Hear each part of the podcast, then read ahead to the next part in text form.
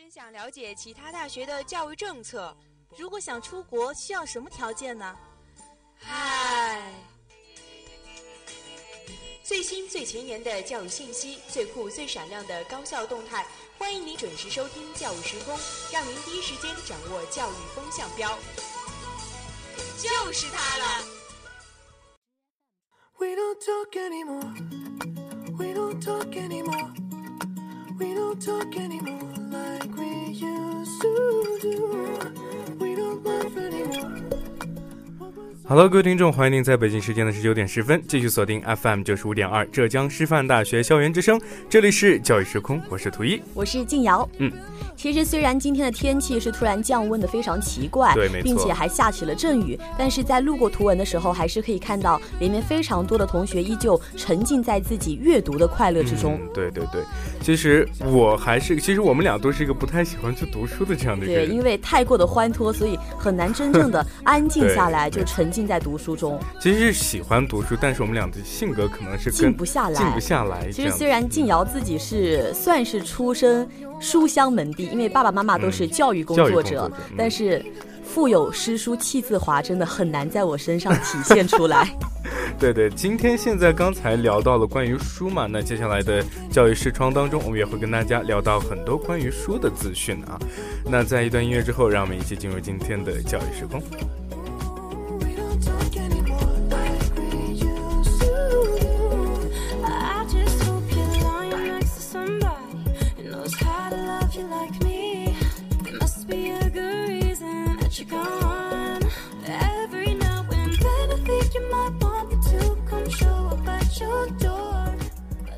好了，我们一起来到了今天的第一板块——教育新闻。教育新闻当中，为大家呃播到的第一条资讯是第九届读书节开幕，让读书成为这诗最美的风景。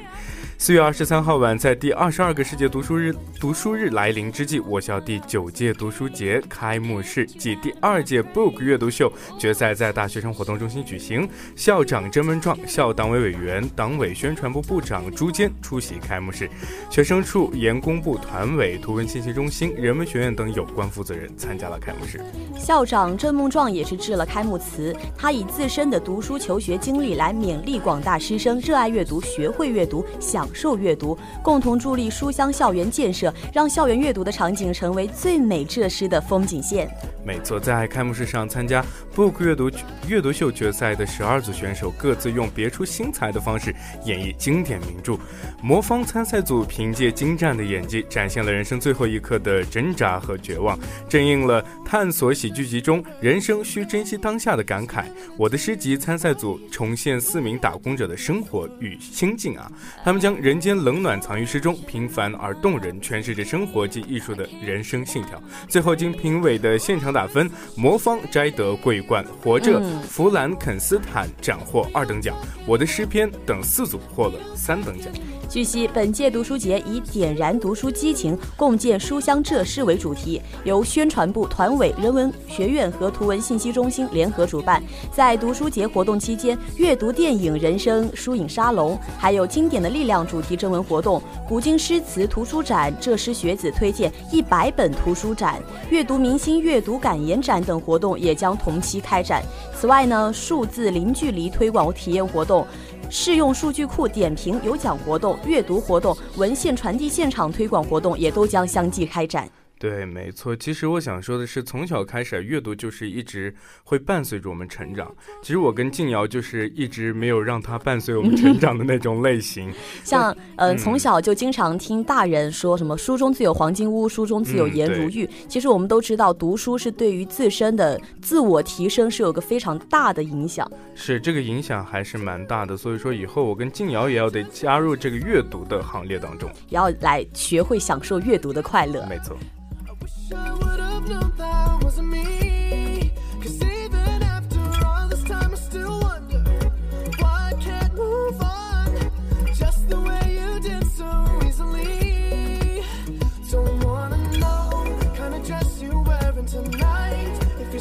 第二条资讯是福建大学生自制桌游重走长征路。近日，厦门理工学院六名大学生制作完成的一款以长征为主题的两万五千里卡牌地图类游戏，受到了师生的欢迎。据悉，从去年的十一月到今天，两万五千里创作共耗时五个月。该游戏结合了当下非常流行的三国杀游戏玩法，同时也借鉴了大富翁的循环模式。一共设有四个角色卡，二十余种不同功效的道具卡。在小小的地图中，不仅包含了长征途中著名的渡水战役、陆上战役以及遵义会议、以海结盟、爬雪山、过草地等非常有名的历史事件。嗯，对。那我们希望能以一种，呃，寓教于乐的方式带领年轻群体，尤其是大学生，去体会那一段波澜壮、波澜壮阔啊、扣人心弦的峥嵘岁月。参与创作的该校数字创意与传播学院的林诗斌说：“搞定、敲定主题之后呢，六位不同专业的同学在老师的推荐下组成了一个团队啊，取名为‘小二同志’。那其中两名媒体创意的同学负责了文案策划、线上线下的活动宣传与举办，另外四名同学则负责了地图卡牌设计啊、AR 技术融合、宣传片制作到后期衍生品的开发。他们为了可以选定一个易于被大家接受的载体，也是。”同学们分发了四百多份问卷调查，根据调查的结果，选择了较多人都玩过的大富翁、三国杀，以此来设计游戏规则与人物，并且将历史转化为文字和简笔画。期间，小组的六名成员每周都会进行碰面来商量进度。虽然也会有意见不同的时候，但是经过不断的协调，多方试玩，最终也是有顺利的将游戏已经呈现出大众大呈现在大众的面前。是，其实刚才我们说了这些之外呢，如手机壳、帽子、手袋等一些游戏的衍生品的效果图已经完成了。目前团队成员正在与生产厂家协商，希望能将这些产品推向市场。图一自己是一个喜欢玩游戏。的人吗？其实我跟很多男生相反呢，其实我不喜欢玩手游、网游这样子。对，但是嗯，据我们了解到，因为像身边太多的男生喜欢玩什么王者、王者荣耀，对，然后还有喜欢玩一些狼人杀呀这些的桌游。但是嗯，这一款与长征相结合的桌游是一个非常不错的主意吧？对对对，因为。因为这是一个融含了中华民族传统的一个东西，我觉得在呃玩游戏的同时，既把这样的一个传统理念灌溉到我们对对对灌溉到我们的游戏当中来，这是一个非常不错的一个。同时，它刚好也是抓住了我们大学生比较爱玩的心理，对，又符合当下的实价值观，也是一个非常值得去推广的新游戏。是。We don't talk anymore. We don't talk anymore. We don't talk anymore like we used to do. We don't love anymore. 好，第三条资讯是清华大学叶稼轩正式开业，为丰富清华文化内容，彰显大学文化品牌品味啊，满足清华读者日日益增长的阅读需求，清华大学图书馆在北馆社会里浸润市呃阅读体验中心叶家轩于昨日开业，迎接广大清华师生到场体验。在开业仪式的当天，也是邀请了师生代表、部分院系部的代表等校内嘉宾、出版界代表、校友代表等校外嘉宾共同参加开业式。的嘉宾和读者将近有百人。在开业仪式之后，也是同样围绕着阅读的力量为主题，叶嘉轩举办了首次的读书沙龙活动。对，没错，叶嘉轩位于清华大学图书馆的北馆这层啊，面积约七百平方米，其中包括五百余平方米平米的图书展出与就是阅览空间和百余平米的沙龙讲座空间，为读者提供提供了一个安宁舒适的阅读环境和与作者交流的一个互动空间。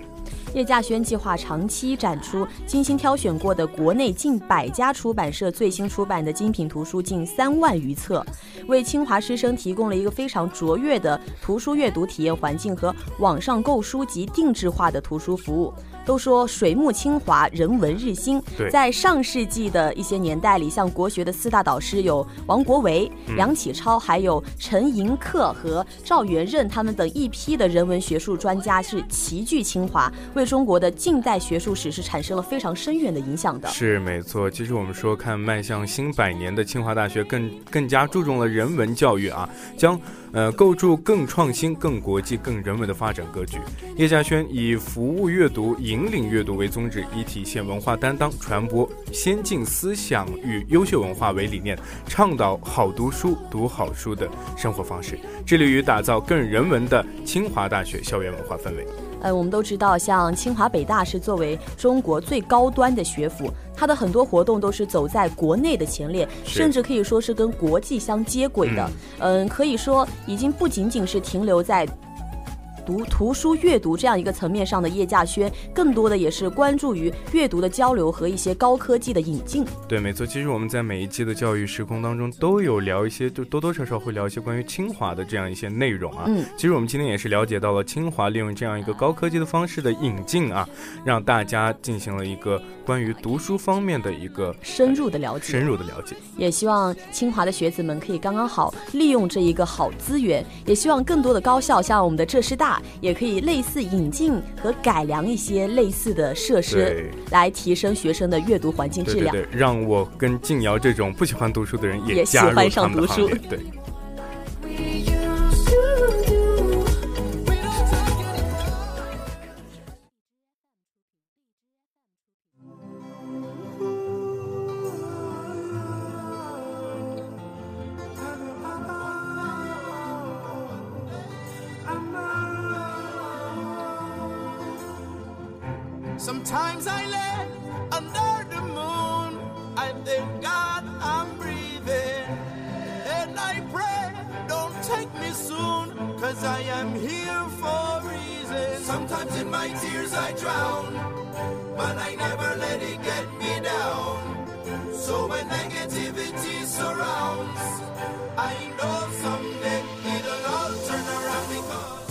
好了，我们现在一起来到了第二个板块——教育视窗。教育视窗中，给大家播送到的是聚焦中国电影人才缺口，不是人人都能当大导演的。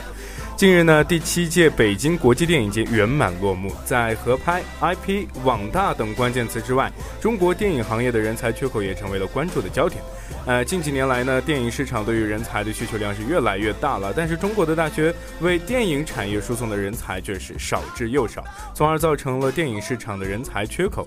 在第三产业迅速兴起的时代，大学关于影视文化产业产业方面的教育也就折射出了越来越多的缺点和不足。那究竟是什么样的原因，才使得中国电影人才危机如此这么的一个现象越来的越深入了？嗯，对，其实会有这样的一个现状啊。其实，呃，现状就是中国电影的人才危机其实不是一个所谓的伪命题罢了。呃，往往已经成为了一个真命题。对对对，往往在一部电影刚取得成功之后，这个剧组的各个种工种负责人就相继成立了自己的公司。无论演员或者摄影师或者录音师，再说剪辑师还是美术美术师，无一例外都干起了导演的行列。像现在越来越多的星际导演，他们都是从演员或者从什么一些武打的行列，就是跟电影有关的幕后工作人员，转变成为了导演。对对，其实这样可能对。于我们中国现在的一些电影行业啊，也会有一些影响。毕竟有些人是专业学过导演这个行业的，因为专业学过的知识就是不一样的。可能如果说这些美术师、剪辑师后期他做了导演这样的一个行业，可能会把档次会拉的低一点。我觉得对，所以新机的导演越来越多，新的影片也就越来越多。是，但是专业的技术工种人才却越来越少了，行业的专业化也成了一个非常大的问题。用捉襟见肘来形容这一场危机，并不为过分吧？是没错。那其实，那我们刚才也说的是一些现状嘛，嗯，肯定出现了一些呃问题。那你觉得这些问题是什么呢？你觉得？电影产业它之所以人才缺人才缺口出现这么大一个问题，肯定又是有很多多方面的原因的。最重要的原因归类出来一条，就是新一代电影人有做仿式的心理。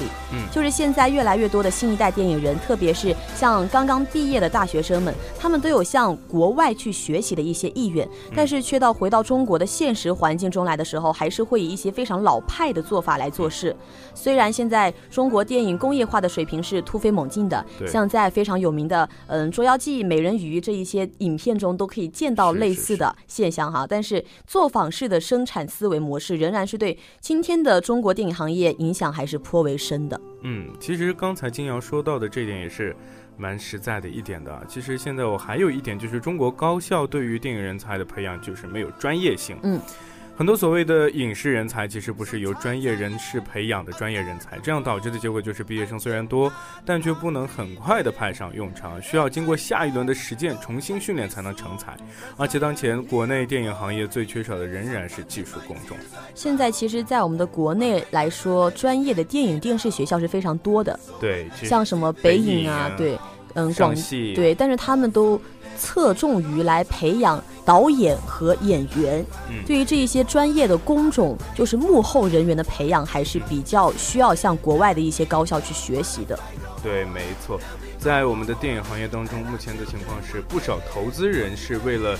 避免一些风险啊，偏向于在执行项目时选用已经成熟的一些人才人才啊。如此一来，年轻从业者难以获得实践或锻炼的一些机会，成熟人才的价格也会越来越高，迫于完成这个项目而难以保证影片的质量，对行业人才成长和产业发展都造成了不利的影响。就是没有给年轻的从业者一个良好的机会，成熟的人才在不断的利用，也会感觉到非常的疲劳。对，就是人才的话，一直局限，人才局限，对。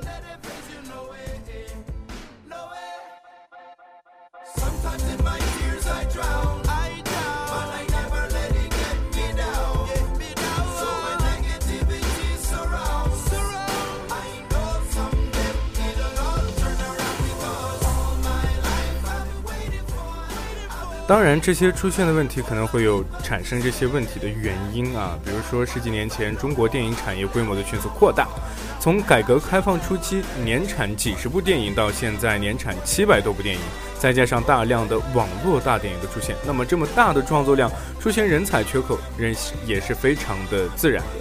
这个时期新的网生代的出现，电影人也正在换代啊，无论创作者还是观众，我们的。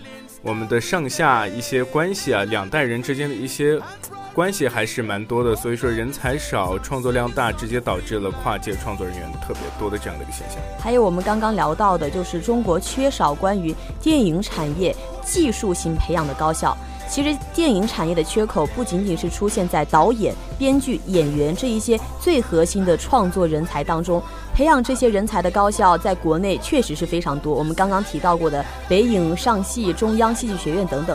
但是在前几年的时候，导演冯小刚他出席活动的时候说了一番话，到现在还是让静瑶自己也是非常印象深刻。是哪句话呢？他说过，中国的电影行业最缺最缺乏的就是属于自己的蓝翔技校。蓝翔技校，对，我们都知道蓝翔技校是一个术业有专攻的学校，他们对于自己的专业是非常的精湛的。对，但是电影行业的蓝翔技校也就意味着要为中国的电影培养最基层和具体的技术工种，比如说灯光、舞美、化妆、录音等等，都是需要重点培养的。对对对，其实冯小刚说的这句话是非常对的，就是我们现在一个电影产业就是需要一个最基层的这样的一些。行业这些人才的需求，因为我们有了解嘛，就是说，比如说央，就是说中戏或者说上戏都没有一个特别去针对于这样的一些最基础产业的这样的一个专业。如果我们的中国如果新开设了一个我们属属于电影界的一个蓝翔技校，那么我觉得这样的基层上的行业也会变得越来越好啊。那电影产业缺乏具有螺丝钉精神的新生代。尽管有人说电影是导演的艺术啊，但实际上，电影行业里无人不晓的一个事实是，现代电影是一个庞大的工业体系，每一个细小的工种都是一颗必不可少的螺丝钉，任何一个松动都会直接影响整部电影的表现力。对螺丝钉进行系统的培养，显然是当前的中国电影行业最缺乏的。哎，我们都知道，像国外许多的电影人是非常满足于钻研自己喜欢的工工种，无论是幕后的化妆、摄影还是美术，他们都会觉得只要把这一个行业做到最精，就会受人尊敬，不一定每个人都要去当导演。对，其实我的想法也是，人人当了导演有什么用呢？肯定，呃，有会那样的私心啊。可能导演就是在一个剧组里面，导演说什么就是说就是什么，就是大 boss。对，大 boss。可能大家在最基层，可能厌烦了被被别人去管制那样，可能自己也想走上那个最顶层。但是我们现在看到的很多电影哈，都是由明星转转到导演的行业里来之后拍摄的。但是这一些影片的质量是可见一斑的。其实优秀的也有，但是一般的也有，还是还是希望就是演员他们在自己的行业里可以树立起自己的风向标，导演也可以专业的精工于自己的一个行业。对，既然做起了一份新的工作，那就要得为这个工作这一份能力有一定的责任。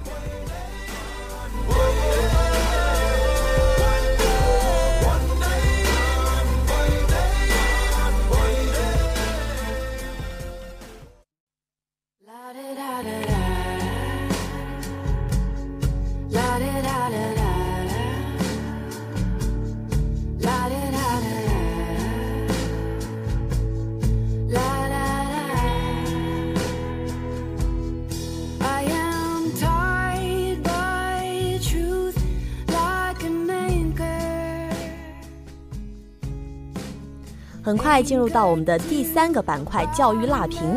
高校设吃物招领费，费用到底该不该收呢？日前，在四川的某高校是设立了失物招领费，要求领回失丢失物品的同学们需要缴纳五元到二十元不等的奖款，以奖励拾金不昧的一个这么消息，在网上发布出去之后，是引起了不少网友的关注。对，没错。那此消息一出呢，支持者与反对者就不占少数啊。有人认为，该高校设置的失物招领费是将拾金不昧的传统美德有偿化，是在进一步拾金不昧的这样的一个行为，有助于有助于学生正确三观的形成和社会良好风气的一个传播。但是也有人就认为了哈，这是对于传统美德的一种亵渎。传统美德是不能够拿来和金钱相提并论的，所以这一事件在一时间也是成为了网友们广泛讨论的一个焦点。对对对，其实我的看法是，我觉得校方这么做无可厚非，这样的一个观点。为什么呢？我觉得第一点就是有助于形成良好的社会风气，形成就是其实该校的做法也是并非强制啊，而是颇具弹性的。如果学生不愿意交钱，校方将支付费用以奖励拾金不昧者，通过物质激励引引领风向的这样的一个改变啊，可以鼓励校园内形成拾金不昧的良好氛围。而且失物招领费也并非新鲜事物啊，不少学校已经有了类似的一些探索，现在在做尝试也应该有了前面积累的一些经验。但是静瑶自己作为反方的一个代表，还是觉得校方的这一个做法是有欠妥的，因为他通过报酬来奖励学生，似乎让一些做好事变了味道，变了味道。对，在公众的心中，拾金不昧是爸爸妈妈从小就教育我们的中华民族的传统美德，是道德的闪光点。捡到东西应该主动的去物归原主，这是一个天经地义的事情。但是。其实无论有没有报酬，每个人都应该这么做。但是，嗯，这是一条有每个人心底的一个道德准则。如果把金钱与传统美德相提并论的话，是不适合的。其实我觉得静瑶说的也对，但是我们换一个思维去想一想啊，这样可以提醒同学们长记性，改一改那种马大哈的毛病。因为毕竟有一些同学确实有这种马大哈的一些行为啊，丢三落四，丢三落四的，自己丢弃的东西被归还了，自己还需要支付酬金，这样的付出可能会让同学有一种。心痛痛的感觉，特别是经常丢三落四的这些同学们，如果大家都想着今天要注意别丢东西，那么同学们良好的生活习习惯就会在无意间被带动起来，失物招领处也可以休息一下。但同样的也是，学校在这一条的管理面上还是需要改进的。尽管费用不是非常的多，但是制度和标准还是要公布清晰的。究竟在什么情况下奖励奖励五元，什么情况下奖奖励十元、二十元？它的条件、标准和奖励的对象都是否要进行必要的公开呢？还有说是否要征求学生和老师的意见呢？这些问题都是要有明确的规定。虽然看起来是一件非常小的事情，但是也是折射出了学校在管理方面一系列非常大的问题。嗯，看来折射出的问题还是蛮蛮多的。但是我觉得最重要的一点还是法律上的一个支持吧，因为中国是一个依法治国的一个强国。对的。那我们也要得同样依法治校。依法治社会，嗯，呃，该做法是也在一定程度上具备法律基础的。我国物权法明确规定，权利权利人领取遗遗失物品时，应当向拾得人或者有关部门支付保管遗失物等支出的必要费用。也就是说，拾得人有权在归还遗失物的同时，获得必要的补偿费用。这一点也是静瑶个人也是非常支持的，但是他。就是列出了这么一系列的奖奖奖励嗯，会不会有一些学生就刚好利用这个机会来做一些比较投机取巧的事情呢？可能会会有这种行为因为他在捡到同学丢失的东西的时候有报酬，那么一来，会不会有投机取巧的人就刚好偷走别人的东西，然后再归还于他进行一些自我的奖励呢？这样的行为也也是必不可免的，我觉得。但是虽然也是少数，少数不是说人人都会这样做。他校方也是规定了，说如果丢失者不愿意来支付一些奖励的金额，那学校校方会来支付。那么这一现象。那岂不是让大家更有所就是这样子去干了？但是可能我们的当中肯定会有这样的一些人出现，因为社会各种人都有。也是非常少的一个现象。对，其实只是少部分。但是我们今天做节目途中，我们就要得把每一件事情都要得分析一下嘛，可能会有这样的一个后果。但如果出现这样的后果的时候，可能我们当真就是我们一定要就是去研究一下我们大学生的一些品德上面的问题了。毕竟这就是一个我们其实。归还遗物这样的丢失物品，其实就是我们中华民族的一个优良美德啊，是每个人都应该要主动去做到的事情。其实都是一个义务，但是呢，现在渐渐变成了通过费用来这样的进行偿还的这样的一个。在费用的激励之下，前提下，对，嗯，对，才会有这样的现象。但是这样的一个一件事情，虽说我刚才说了我的自己的观点啊，但是我个人还是觉得。不不给什么费用，也是能把自己的这些，比如说你找到了什么东西，也要得归还给他人，不要有这种呃给钱我才要去归还给他这样的思思维方式。希望同学之间的信任度可以不断的加加强。对，就不是在金钱的奖励之下才产生一定的信用。嗯，没错。那其实我们有评价说到，是否设置失物招领费，看似事情不大，但背后有很多内容可以反思。有道德与法理之间的一些关系问题，有高校育呃育人目标与实践方式之间的关系问题呢，还有事实事关现代学校管理制度的公开、民主与规范的一些问题等等。那想要将这一项新的探索沉淀为非常成熟的制度，对于高校来说，还需要经过非常慎重的考虑，还有必要的信息公开。只有这样子，制度的探索才可以真正的激发善举，行稳致远。对对，其实我们刚才跟静瑶也是分析了一些一些，呃，可能有必要会发生的一些事情啊，但是，呃，我觉得一些具体事情还是要得具体分析的。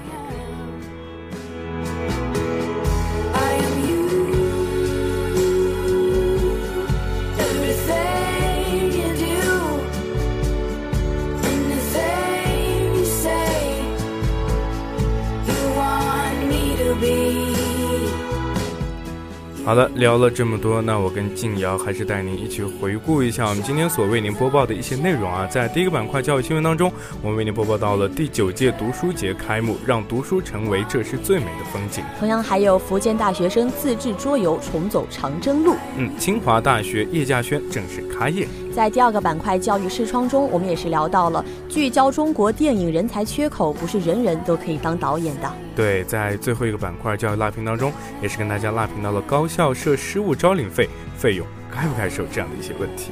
那其实现在看到时间也是到了，也是快结束了我们本期的教育时空了。那我们下期的教育时空跟大家不见不散。我是今天的主播图一，我是静瑶，我们下期再见，拜拜。